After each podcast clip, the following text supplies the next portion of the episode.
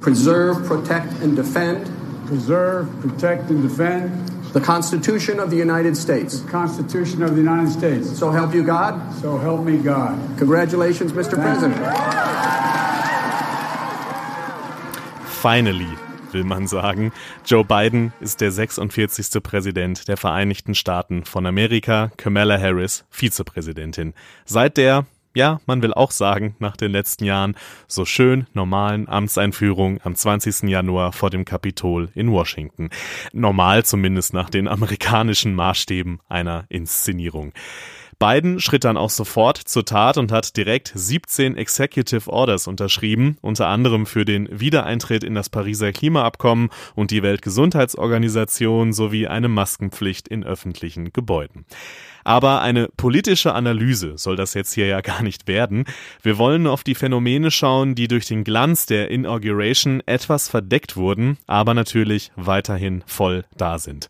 Hass und Desinformation im Netz, die vor zwei Wochen am und im Kapitol in echte physische Gewalt umgeschlagen sind und genau darüber, über Formen und Wirkung von Desinformation, aber auch Möglichkeiten zur Bekämpfung, reden wir in diesem Podcast. This is Media Now, der Podcast der Medientage München.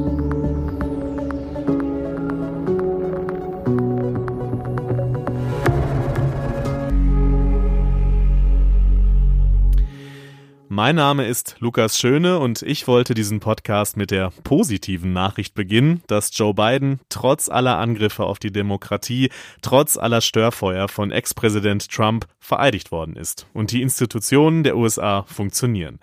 Doch was sich am 6. Januar, also zwei Wochen vor der Vereidigung in Washington abspielte, hat mich, wie so viele andere, erschüttert. Ein Mob aus Anhängern von Trump stürmte das Kapitol, fünf Menschen starben, Senatorinnen und Kongressabgeordnete mussten in Sicherheit gebracht werden. Der Präsident selbst hatte seine Leute angestachelt bei einer Rede, die er vorher vor dem Weißen Haus gehalten hatte. Die Saat freilich wurde natürlich schon weit vorher gelegt, vor allem in den Echokammern des Netzes. Das gibt es natürlich auch bei uns, aber in den USA ist das jetzt so richtig mal, ja, in die Realität sozusagen übergeschwappt. Wo das herkommt, hat auch Christian Fahrenbach mal festgestellt und analysiert. Er ist freier Journalist und US-Korrespondent.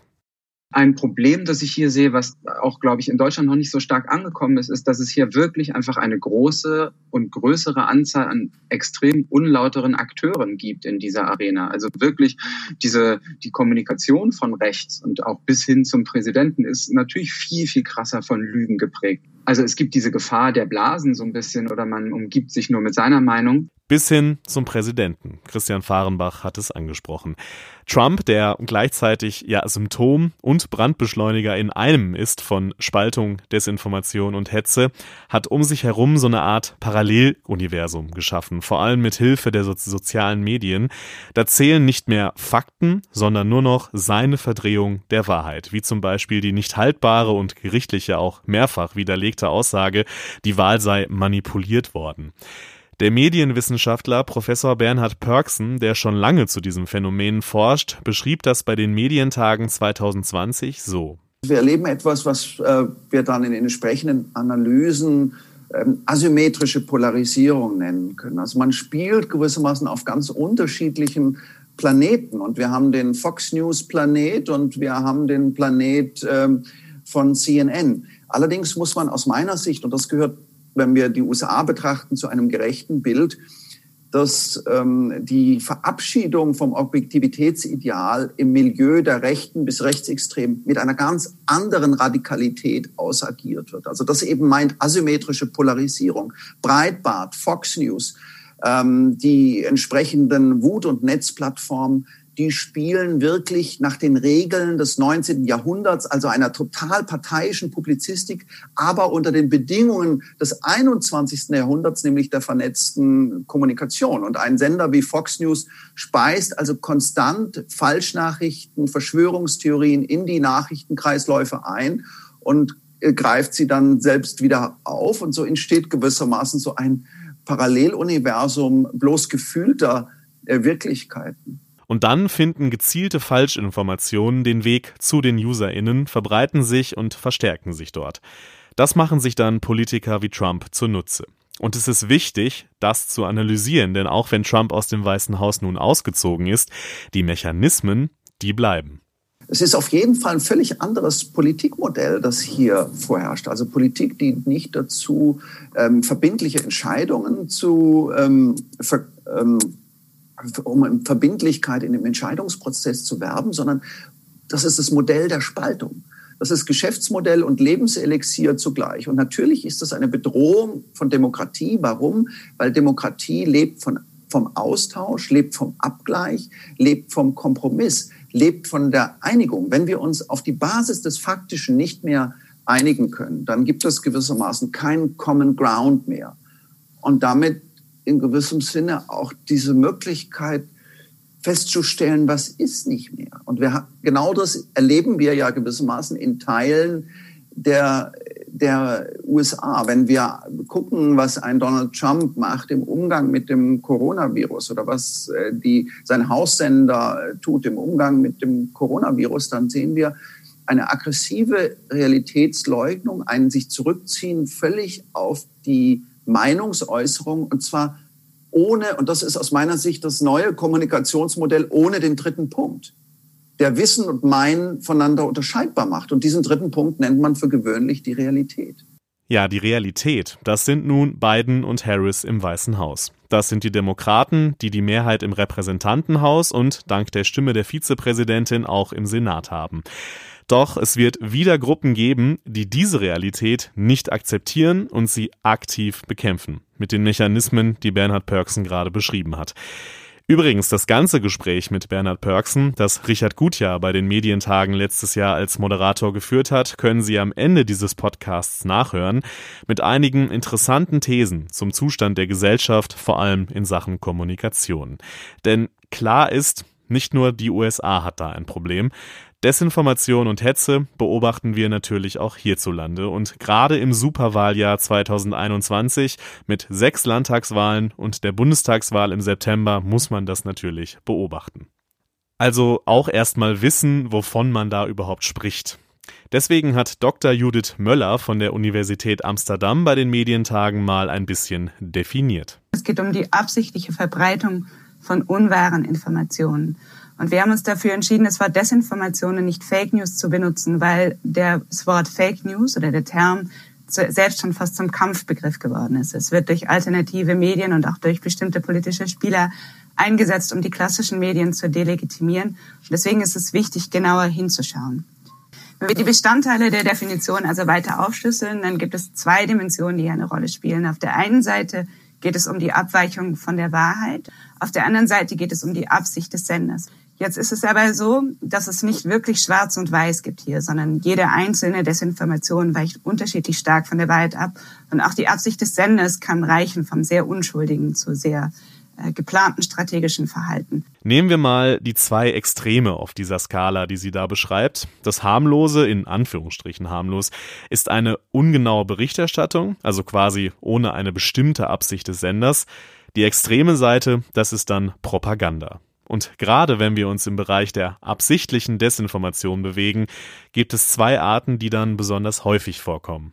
Auf der einen Seite die absichtliche Dekontextualisierung. Äh, diese Form kommt nämlich relativ häufig vor. Und es geht darum, dass Fakten, also äh, Tatsachen, zwar richtig sind, aber komplett aus dem Kontext gerissen werden, um ein bestimmtes strategisches Ziel zu erreichen.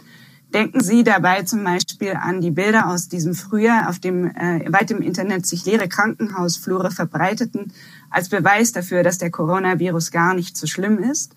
In diese leeren Krankenhausflure gab es wirklich, aber sie waren leer, weil das ganze Personal abgezogen wurde auf die Corona-Abteilung. Also klarer Fall von äh, richtiger Information im falschen Kontext und dadurch eine Manipulation, die schwere Folgen für die Gesellschaft hat.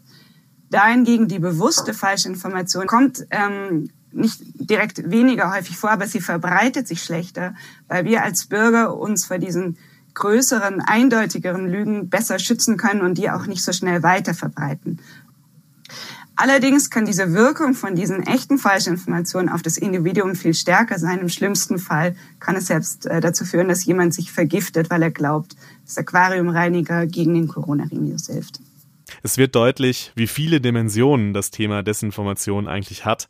Auf der einen Seite kann es dazu führen, dass man im Extremfall sich und andere aktiv und akut gefährdet, was gerade von Dr. Möller beschrieben wurde. Und dann natürlich die gesellschaftliche Dimension, wenn Falschinformationen frei erfunden oder dekontextualisiert gezielt dazu genutzt werden, eine Debatte zu vergiften und Fakten zu untergraben, wie das ja vor allem von rechter Seite geschieht. Siehe bei Geflüchteten, siehe Klimakrise, siehe Corona. Dagegen muss sich eine Demokratie natürlich wehren und dazu gehören auch die klassischen Medienanbieter. Sonja Schwedje ist die Chefredakteurin bei NTV und hat bei den Medientagen aus ihrer Sicht mal dargelegt, welche Handhabe Journalismus dagegen hat das Thema Transparenz, ähm, sowohl was Wissenschaft angeht, aber eben natürlich auch was äh, Medienhäuser angeht. Also nach welchen Kriterien, nach welchen Algorithmen äh, sind denn unsere Inhalte auch überhaupt Auffindbarkeit? Das Thema Auffindbarkeit ist natürlich ganz wichtig. Was tun wir denn? Wir ähm, tun eine ganze Menge in Form von Recherche, haben uns als Journalisten natürlich auch anzupassen an die Gegebenheiten der digitalen Welt. Bedeutet, ähm, Tempo, Geschwindigkeit ist nochmal ein größeres Thema geworden. Viele Leute gucken ja auf zwei Screens, also zum Beispiel TV und auf dem Mobiltelefon. Das heißt, wenn in der einen Welt, in der digitalen Welt, ähm, Informationen oder auch Falschinformationen die Runde machen, dann müssen wir damit irgendwie umgehen. Ja, das war noch vor vielen Jahren anders. Da konnte man sagen, wenn wir warten mal, wir lassen die außer Acht und dann recherchieren wir in der Zwischenzeit und klären dann auf. Und das geht eigentlich nicht mehr. Die Recherche muss ja sozusagen mittlerweile in Echtzeit auch stattfinden. Und dafür brauchen wir eben auch Informationen und auch Informationen, wie funktioniert eigentlich die Weiterverbreitung. Man hat ja auch festgestellt, alles, was polarisiert, was eben ähm, gerade nicht ausgewogen ist, das findet auch viel mehr Zugang zu einem Publikum als ähm, Sachen, die ein bisschen tarierter sind, ja, die nicht ähm, ein bestehendes Weltbild bestätigen. Das sind alles Themen, die eine ganz große Rolle spielen.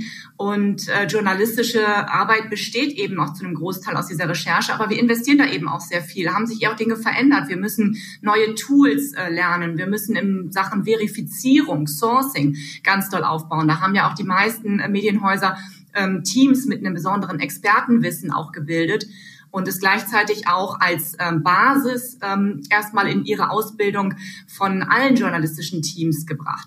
Das sind wichtige Sachen und Medienkompetenz spielt eine ganz große Rolle. Natürlich sensibilisieren wir auch in unseren journalistischen Produkten. Wir sagen unseren Usern und Zuschauern und auch Lesern, ähm, Leute, ihr müsst aufpassen, ne? nicht alles, was jetzt die Runde macht, egal von wie vielen Leuten das verbreitet, geteilt, geliked wird, nicht alles muss stimmen. Das ist ja vielen gar nicht bewusst. Und wir geben ihnen auch ganz viel an die Hand. Guck mal, so könnt ihr selbst auch nachvollziehen, dass dieses Video vielleicht gar nicht aus der und der Situation ist oder dass an diesem Gebilde vielleicht gar nichts dran ist. Wir geben ihnen auch so ein paar Mechanismen. Wir ja, tragen im Grunde dann auch zur Medienkompetenz bei. Das hat sich halt äh, dahingehend auch verändert, dass wir das auch mittlerweile im Programm machen, also als Bestandteil unserer Berichterstattung.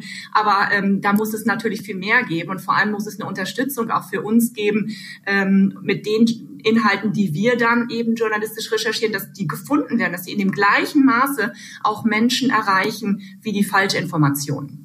Ja, eine kompakte Zusammenfassung, würde ich sagen. Transparenz, Auffindbarkeit, Medienkompetenz, das sind wichtige Stichworte, die sie da genannt hat. Zugegeben, große Aufgaben, die der Journalismus auch nicht alleine stemmen kann und soll. Es braucht die Anstrengungen einer ganzen Gesellschaft. Das fängt an bei der Bildung, Stichwort Medienkompetenz, in der Schule und an der Uni. Und natürlich ist auch immer die Frage, was der Gesetzgeber tun kann. Klar, die meiste Desinformation passiert auf den großen privaten Plattformen, Facebook, Twitter, YouTube und so weiter. Aber wie kann man da regulieren? Kann man da überhaupt regulieren? Tobias Schmidt ist der Direktor der Landesmedienanstalt in NRW und hatte bei den Medientagen folgenden Ansatz dabei. Es gibt keine andere Form eines legitimen Eingriffs in das Freiheitsrecht auf freie Meinungsäußerung. Und wenn ich eine Plattform wäre, wäre ich heilfroh, wenn der Gesetzgeber sich dazu durchringt. Und ich glaube, es geht auch nicht um die Frage, ob das irgendein Gesetzgeber macht, sondern das ist eine Herausforderung und gleichzeitig eine fantastische Chance für Europa, dem Netz eine Komponente zu geben, die dringend fehlt, nämlich das Prinzip der rechtsstaatlichen Freiheit. Also zu sagen, wir wollen Freiheit im Netz, Aber Freiheit lebt eben auch davon, dass wir ein paar Regeln einhalten.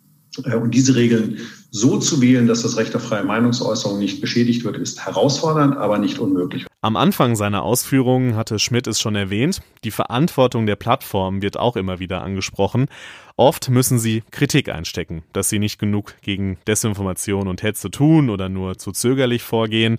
Und auch wenn die Kritik oft berechtigt ist, ist das aus Sicht der Plattform ja irgendwie auch logisch, wenn man mal sich in diese Lage versetzt. Deren Geschäftsmodelle beruhen ja in der Regel auf Emotionen und Polarisierung und dagegen dann vorzugehen, passiert dann sicher nicht so leicht. Aber natürlich ist es richtig, an die Verantwortung der Plattformen zu appellieren und auch regulierend einzugreifen, wo es nötig ist. Vor allem 2016 mit Brexit und der Wahl Trumps hat mit voller Wucht gezeigt, welchen Einfluss Manipulation und Desinformation im Netz haben kann. Zur Fairness gehört aber auch, eben diesen Plattformen sich zu diesen Fragen äußern zu lassen. Facebook war bei den Medientagen unter anderem vertreten durch Annika Geisel. Die ist da Public Policy Lead. Also ich glaube, ähm, dass natürlich ganz, ganz viel passiert ist seit 2016 ähm, und dass wir natürlich auch ganz anders aufgestellt sind als noch 2016, aber dass wir natürlich auch vier Jahre später ganz andere Herausforderungen begegnen müssen. Also insofern ist das ein, ein stetiger Prozess um eben auch sicherzustellen, dass eben keine Wahlbeeinflussung stattfinden kann, dass politische Werbung transparent zur Verfügung gestellt wird und eben auch Falschinformationen, wird ja auch viel diskutiert, bekämpft werden können. Für YouTube war bei den Medientagen Sabine Frank, die Leiterin Public Policy bei YouTube und unter anderem für die Dachregion zuständig. Aus unserer Sicht ist die Realität heute so, dass wir einfach als offene Plattform und YouTube versteht sich als offene Plattform, ähm, natürlich die Herausforderung haben, dass es Menschen gibt, die Plattform, diese Plattform auch ausnutzen und wir heute und jetzt ähm, dagegen vorgehen wollen. Und das machen wir und das, glaube ich, machen wir sehr effektiv, auch indem wir ähm, illegale Inhalte entfernen und zwar zu sehr erheblichen Umfängen entfernen. Gerade beim Thema Des- und Missinformation ist es ja so, dass es in der Regel gar keine rechtswidrigen Inhalte sind nach europäischen Strafrechtsgesetzbüchern, sondern irgendwas dazwischen ist. Und ich glaube, dass gerade da die Möglichkeiten, die Plattformen haben, über ihre Hausregeln zu agieren, nicht zu unterschätzen sind. Ja, besagte Hausregeln wurden auch viel diskutiert, als eine Plattform nach der anderen die Konten von Donald Trump gesperrt hat. Im Anschluss an den Sturm auf das Kapitol war das. Vor allem die Sperrung seines Twitter-Kontos dürfte ihn hart getroffen haben. Das war ja schließlich sein Sprachrohr nach außen. Die Entscheidung von Twitter wurde durchaus kontrovers kommentiert. Die einen sagten, ja, das war längst überfällig, viel zu spät und nach eben diesen Hausregeln der Plattform auch absolut machbar, hätte man schon viel früher machen sollen. Für die anderen ist das wiederum Zensur und ein Eingriff in die Meinungsfreiheit. Sogar Bundeskanzlerin Angela Merkel äußerte sich durch ihren Pressesprecher, und zwar kritisch, die Meinungsfreiheit sei als Grundrecht von elementarer Bedeutung und könne nur durch den Gesetzgeber, nicht aber von Unternehmen eingeschränkt werden. Also ähnlich wie Tobias Schmidt das auch geäußert hat, wir haben es ja eben schon gehört, und er führte bei den Medientagen auch noch ein bisschen weiter aus, wie Regulierung in seinen Augen an der Stelle aussehen kann. Aber was wäre davon zu halten, wenn wir sagen, na ja, Informationen können noch so doof sein, sie können noch so falsch sein, sie können noch so äh, dumm sein. Dummheit ist eben nicht verboten. Die Information an und für sich, also der Inhalt, an und für sich ist aber erstmal nicht der Punkt, an dem Regulierung ansetzt, sondern vielleicht ist der Ansatzpunkt für die Regulierung eher die technische Infrastruktur. Also die Frage, wie wird denn diese Information verbreitet? Warum? Ich mache ein Beispiel. Der Satz, ähm, was weiß ich, ähm, Flüchtlinge bekommen alle umsonst einen Führerschein an und für sich ist ein dummer Satz, es ist ein falscher Satz und er ist desinformierend und er soll auch eine, wie soll ich sagen, Tendenz setzen. Aber dieser eine Satz, geäußert von einer Person in einem sozialen Medium an und für sich, hat nicht das Potenzial, eine Gesellschaft zu zerstören oder zu destabilisieren. Er ist wahrscheinlich noch nicht mal strafrechtlich relevant, sondern einfach nur blöd. Würde dieser Satz aber mit technischen Hilfsmitteln tausendfach und tausendfach wiederholt werden, würde der Eindruck erweckt werden, als würden auf diese Feststellung Tausende reagieren und es unterstützen, obgleich diese Tausenden gar nicht bestehen, dann würde etwas geschehen, was über das Falsche des Satzes hinausgeht, nämlich es würde getäuscht werden über die Relevanz dieses Inhalts. Das ist das, was beim Coordinated Inauthentic Behavior, um diesen Ausdruck der Industrie zu benutzen, geschieht. Das heißt also, das Gleichschalten von mehreren in der Realität gar nicht bestehenden Äußerungen oder sozusagen Personen hinter diesen Äußerungen erzeugt in der Öffentlichkeit den Eindruck, als habe ein Thema eine unglaublich hohe Relevanz und mit diesem Punkt ähm, sozusagen geschieht die eigentliche Täuschung. Und damit bin ich wieder beim Medienstaatsvertrag, der ja nun den, ähm, die journalistische Sorgfaltspflicht nach vorne stellt. Da werden Sie sagen, ja, aber da wird doch der Inhalt geregelt. Nein, wird er nicht. Auch bei der journalistischen Sorgfaltspflicht untersucht man nur, wurde das handwerklich richtig gemacht? Wurden die Standards journalistischer Arbeit eingehalten? Die Frage, ob die Aussage an sich richtig oder falsch ist, ist dabei nebensächlich ja, die Regelung zur journalistischen Sorgfaltspflicht macht zum Beispiel klar, werden Meinungen als solche gekennzeichnet, werden zwei Meinungen gehört und so weiter. Also worauf ich hinaus will, ist die Frage, sind wir nicht vielleicht gut beraten, indem wir uns, indem wir unterscheiden zwischen dem Inhalt an sich und zur Not auch damit leben können, dass Inhalte eben dumm sind oder unangenehm oder nicht das, was wir gerne hören und den Begleiterscheinungen wie zum Beispiel der Technik, die sie verbreiten oder der Technik, in der sie entstanden sind. Und das ist der Ansatz, an dem wir im Moment ähm, weiterdenken und gucken, inwieweit wir aufbauend auch aus dem, auf dem Gutachten der GVK weitere Lösungen finden können, um eine Lösung zu erzielen, nämlich die Regulierung im Bereich der Desinformation auf das zu beschränken, bei dem wir intervenieren können, ohne das Recht auf freie Meinungsäußerung zu beeinträchtigen. Es ist und bleibt eine schwierige Abwägung zwischen fundamentalen Dingen wie der Meinungsfreiheit und der Einschätzung, wie demokratiegefährdend oder akut gefährlich für Leib und Leben Äußerungen im Netz sein können.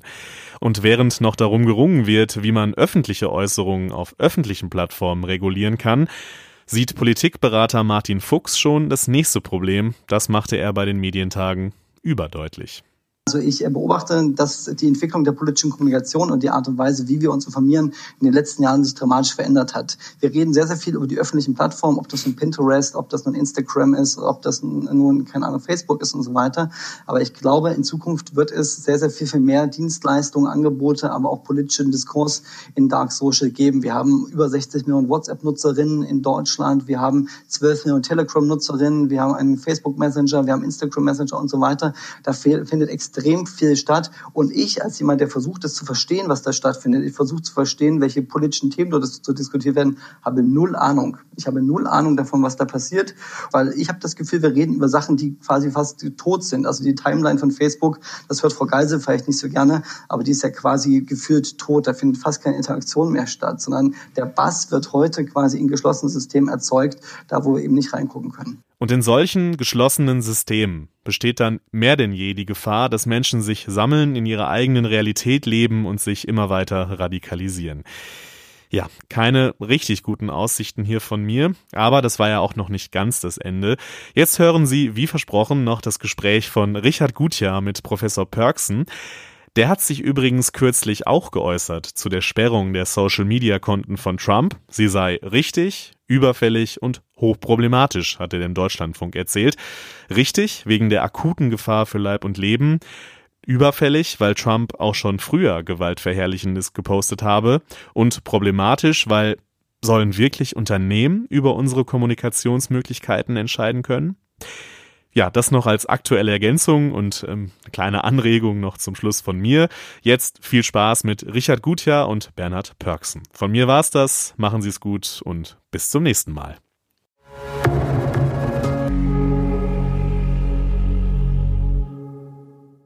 Es geht um das Thema, was in diesem Jahr wahrscheinlich eines der Themen war, was alles durchdrungen hat. Desinformation, Verschwörungstheorien und Cancel Culture. Darüber wollen wir sprechen mit einem Experten, der ja schon seit Jahren eigentlich diese Themen in seinem Repertoire hat. Bernhard Pörksen, er ist Professor für Medienwissenschaften an der Universität Tübingen.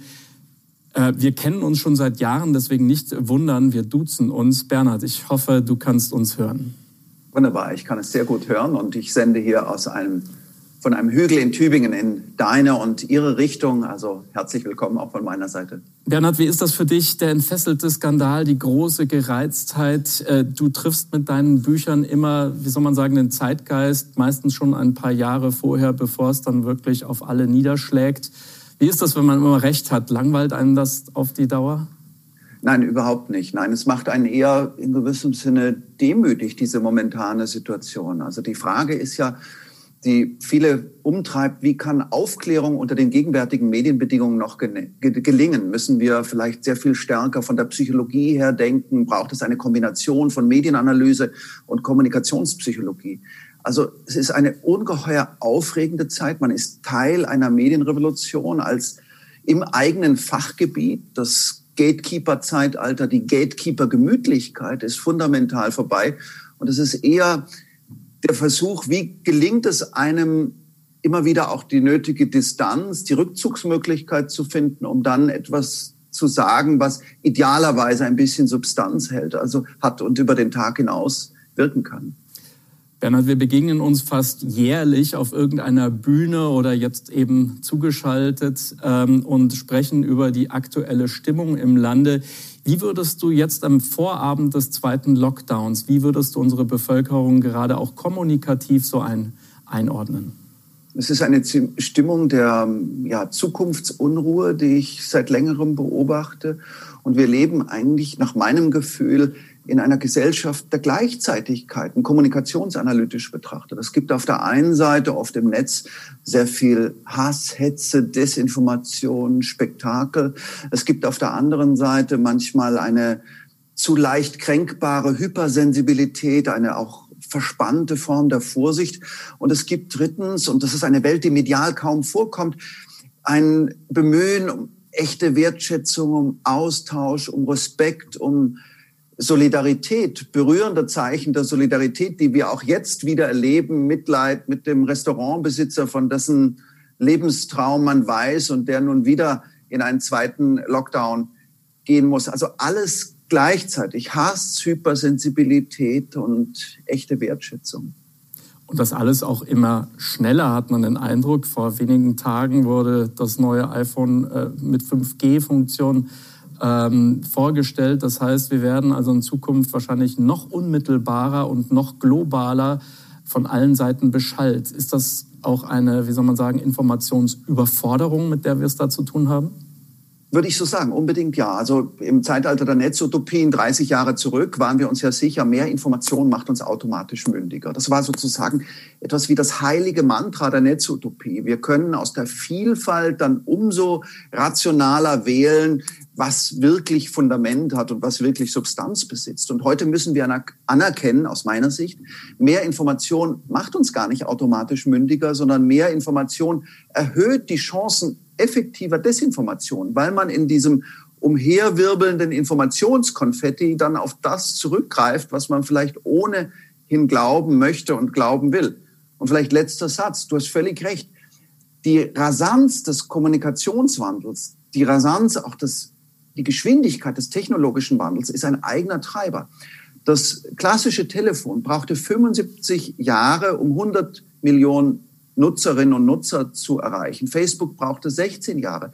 Ähm, WhatsApp und Instagram brauchten 2,2 Jahre. Mal sehen, wie schnell es mit dem neuen iPhone gelingt. Wenn wir uns jetzt die Gesellschaft so anschauen, keiner redet mehr wirklich miteinander, sondern äh, sendet nur noch seine Wahrheit aus. Wir befinden uns in lauter gespaltenen Untergruppen, die alle nicht mehr miteinander reden, sondern übereinander und jeder versucht irgendwie so seine, seine Meinung irgendwie zu verteidigen. Ähm, was ist da eigentlich geschehen mit diesen Teilöffentlichkeiten? Warum, warum gehen wir uns verbal zumindest noch alle so dermaßen an die Gurgel? Aus meiner Sicht ist diese große Gereiztheit, die wir im Moment erleben, neben den aktuellen Reizthemen, was immer das sein mag, irgendein Buch, das erscheint, eine Krise, die weltgeschichtlich passiert, ist diese aktuelle Gereiztheit ein Tiefeneffekt der Vernetzung. Wir sehen zu viel, zu schnell, zu unmittelbar auf einem einzigen Kommunikationskanal. Das Banale, das Bestialische, das Berührende und das alles in Echtzeit. Wir haben ja lange geglaubt, ähm, das war eine These mit Weltwirkung 2011 von Ellie Pariser vermittelt, wir lebten alle in abgeschotteten Filterblasen, würden gleichsam algorithmisch voneinander getrennt und in ähm, jeweils unterschiedliche Realitätssilos gesetzt. Das ist nicht so. Nein. Aus meiner Sicht leiden wir gewissermaßen nicht unter den Filterblasen, sondern unter dem Filterclash. Wir können uns sehr weit in unser Selbstbestätigungsmilieu zurückziehen. Wir können gewissermaßen die Wirklichkeitsblase aufsuchen, die wir wollen. Und das Netz kommt dieser, unserer Bestätigungssehnsucht sehr, sehr weit entgegen. Aber wir können unter vernetzten Bedingungen den Ansichten anderer nicht ausweichen. Und das ist neu. Also nicht Filterblase, sondern Filterclash. Man ist in seinem Selbstbestätigungsmilieu, man ist in seinem eigenen Tal, aber man weiß und ahnt und erlebt das konstant, dass schon zwei Klicks weiter ein völlig anderes Realitätsbiotop, ein völlig anderes Tal mit völlig anderen Auffassungen beginnt. Und das ist aus meiner Sicht eine tiefen Ursache der großen Gereiztheit. Und natürlich fehlen die Filter dazwischen, denn äh, jetzt prallen sozusagen ungebremst zwei äh, Elektro- oder D-Züge aufeinander und, und nichts ist mehr da, dass sie bremst. Erklärst du dir so auch die Medienrealität? Ich meine, bei uns ist sie noch einigermaßen zu handeln, aber in den USA gibt es ja nur noch, gibt es ja nur noch zwei zwei offene Fronten. Das sind die Liberalen, das sind dann die Republikaner auf der anderen Seite. Und so gestaltet sich ja mittlerweile auch fast schon die Medienwirklichkeit äh, in, in den USA, zumindest wenn man das Fernsehen dort einschaltet.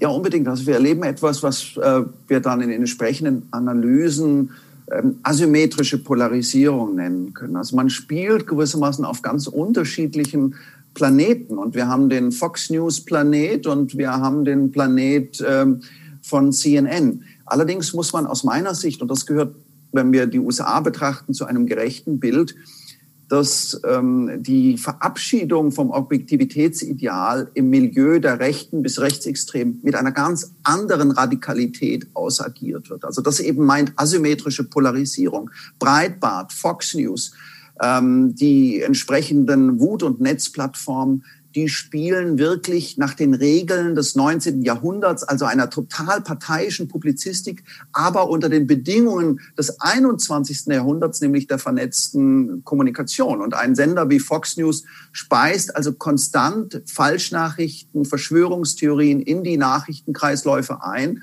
und äh, greift sie dann selbst wieder auf. Und so entsteht gewissermaßen so ein Paralleluniversum bloß gefühlter äh, Wirklichkeiten. Gerade Stephen Bannon wird ja in diesen Tagen zitiert, dass der ganz genau weiß, was er da macht, indem er sagt, wir müllen einfach den, den kommunikativen Raum so dermaßen zu, dass die Leute einfach äh, keine, keine, keine, keine Orientierung mehr haben. Das, das ist, ja, ist ja gewollt. Ja. Dazu kommen dann auch noch States-Player wie die Russen und die Chinesen, die sich auch noch einklinken in diesen Diskurs. Siehst du tatsächlich die Demokratie oder das, was wir im Moment darunter verstehen, ähm, zusehends in Gefahr? Es ist auf jeden Fall ein völlig anderes Politikmodell, das hier vorherrscht. Also Politik dient nicht dazu, ähm, verbindliche Entscheidungen zu ähm, ver, ähm, um Verbindlichkeit in dem Entscheidungsprozess zu werben, sondern das ist das Modell der Spaltung. Das ist Geschäftsmodell und Lebenselixier zugleich. Und natürlich ist das eine Bedrohung von Demokratie. Warum? Weil Demokratie lebt von, vom Austausch, lebt vom Abgleich, lebt vom Kompromiss, lebt von der Einigung. Wenn wir uns auf die Basis des Faktischen nicht mehr einigen können, dann gibt es gewissermaßen kein Common Ground mehr.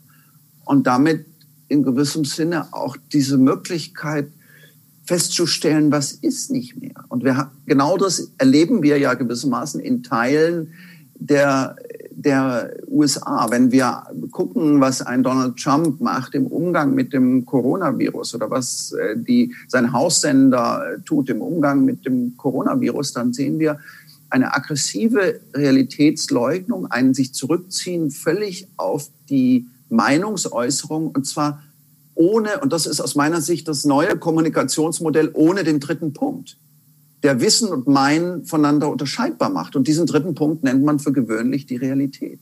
Sondern es ist Meinung und Meinung. Und dann gibt es gewissermaßen eine Eskalation des enthemmten Meinens in einer freidrehenden Propagandaschau ohne Korrektiv durch Realität. So gesehen war Kellyanne Conway, du erinnerst dich, in ihrem legendären Interview nach der Inauguration von Trump mit ihrer fast schon prophezeischen Äußerung, nämlich von Alternative Facts. Fast schon ja eine, eine Prophetin, dass sie gesagt hat, was, was, was wollen Sie mit Ihrer Realität? Es gibt Parallelrealitäten daneben. Ist das die Zukunft, auf die wir, auf die wir hinaussteuern? Das wäre eine absolut dystopische Zukunft. Das wäre der absolute Horror. Aber ist, man sieht daran, ähm, die amerikanische Wahl ist auch eine Abstimmung über das Realitätsprinzip selbst.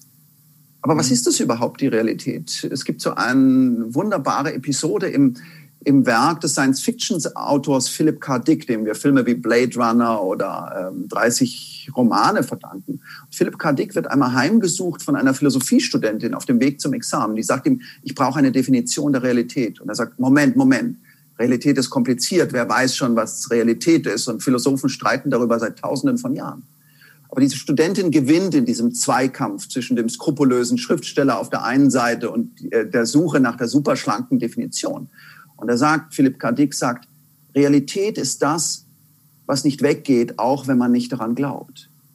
Und genau diese Erfahrung, und das ist im letzten ähm, eine Veränderung auch der momentanen Situation, genau diese Erfahrung macht natürlich ein Donald Trump.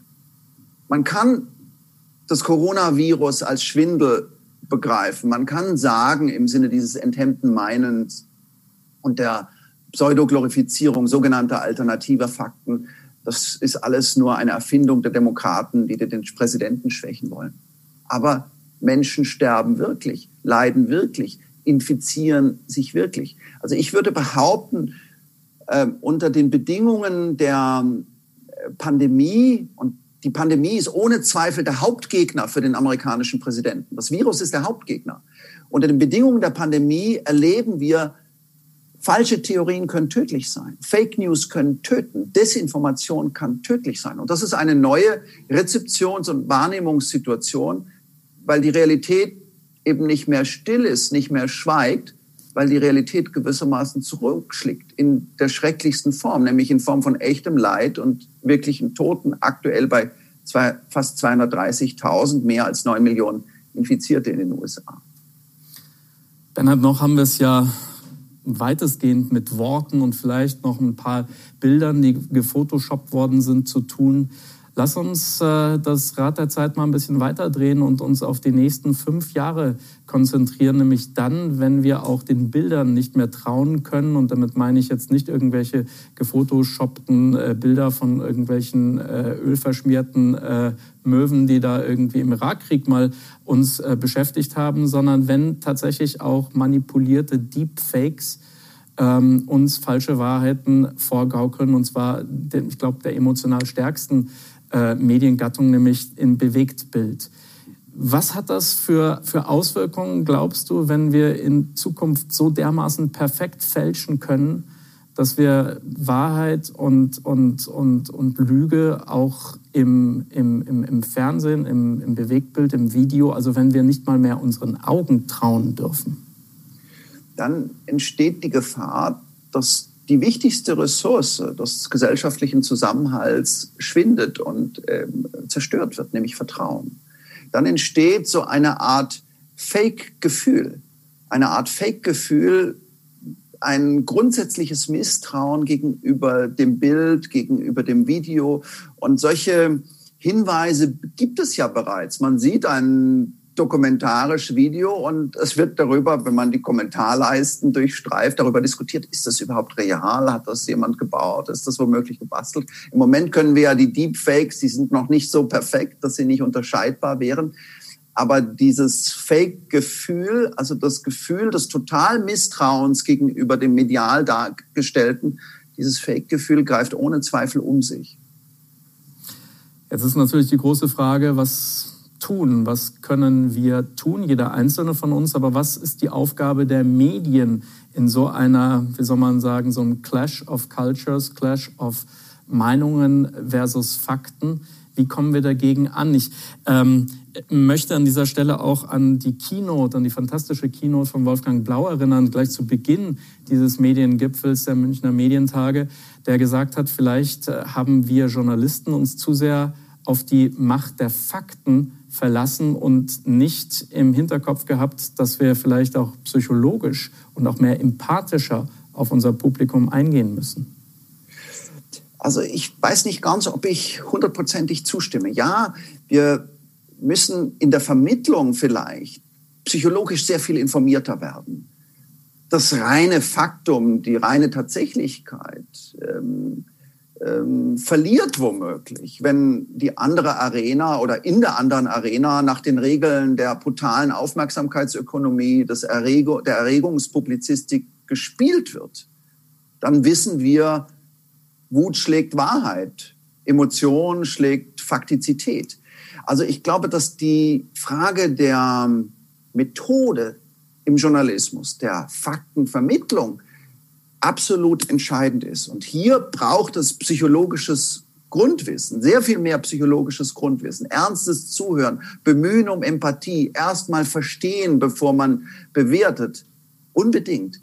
Aber ähm, wenn das auch hieße, zu sagen, Fakten sind womöglich nicht mehr so zentral und wir schalten um auf Emotionalität. Das kann Wolfgang Blau nicht gemeint haben. Aber dann würde ich sagen, das ist ein schwerer Fehler. Es ist umgekehrt so, dass man aus meiner Sicht den Objektivitätsgedanken in dem Moment, in dem er so massiv unter Druck ist wie heute, so aggressiv unter Druck gesetzt wird wie heute, man kann ja sagen, dass es im amerikanischen Journalismus eine Art Krieg gibt. Und auf der einen Seite wird nach den Regeln des objektiven Journalismus gespielt und in einer anderen Arena wird nach den Regeln der entfesselnden Emotionalität gespielt.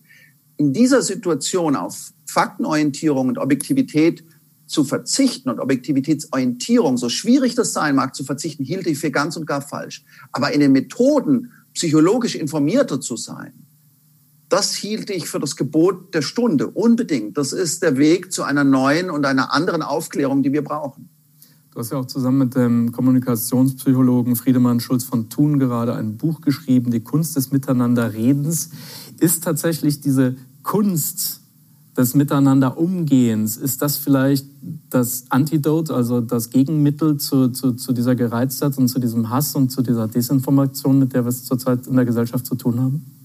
Ich hoffe doch, denn das Miteinanderreden, wenn es gelingt, hat ja eine ganz große verbindende Kraft. Es gibt nichts Schöneres als das Glück des Verstanden und des Gehörtwerdens. Und letztlich sind wir Menschen Dialogtiere. Wir primeln ein ohne den Sauerstoff eines echten Gesprächs. Nur wie kann das gelingen? Vielleicht das Zögern lernen, nicht zu schnell bewerten, die pauschale Attacke, weißer alter Mann, hysterische Feministin, krimineller Flüchtling, frustrierter Ostdeutscher, die pauschale Attacke vermeiden.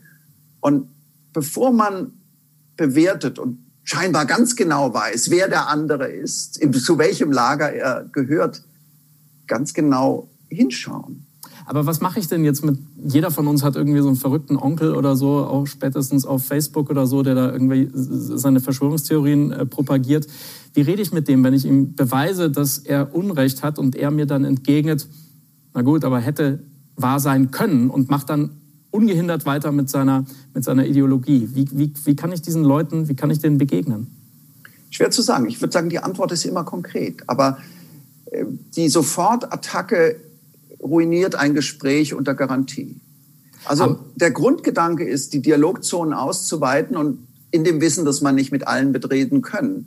Vielleicht kann man ähm, durchaus manchmal anerkennen, dass wir es, wie gesagt, ich rede nicht von den extremen Formen von Verschwörungstheorien, aber äh, vielleicht kann man manchmal ähm, ja eine Wertschätzungsbrücke bauen, indem man sagt, eigentlich ist Skepsis eine wichtige Tugend. Eigentlich ist Skepsis etwas Wunderbares. Äh, Wissenschaft lebt von dem Prinzip des permanenten Zweifels. Wie kann man also diese entfesselte Pseudoskepsis, die wir in Teilen der Gesellschaft erleben, unterscheiden von der guten, sinnvollen Skepsis, die überhaupt uns erkenntnismäßig weiterbringt? Von dieser Skepsis leben natürlich auch wir Journalisten. Ähm, Bernhard, wenn wir uns die, die Medien Landschaft nochmal anschauen. Wir fahren verzweifelt, wie wir nur irgendwie können mit dem Geld, was wir in den Medien noch haben. Unsere Faktenchecker äh, hoch. Glaubst du, dass wir, dass, dass das die, die, die, die, die Lösung ist, dass wir quasi den Menschen einfach noch deutlicher machen, pass auf, das und das sind die Fakten. Wo würdest du noch ansetzen? Wo würdest du noch als Medienunternehmen Zeit, Ressourcen, Energien einsetzen?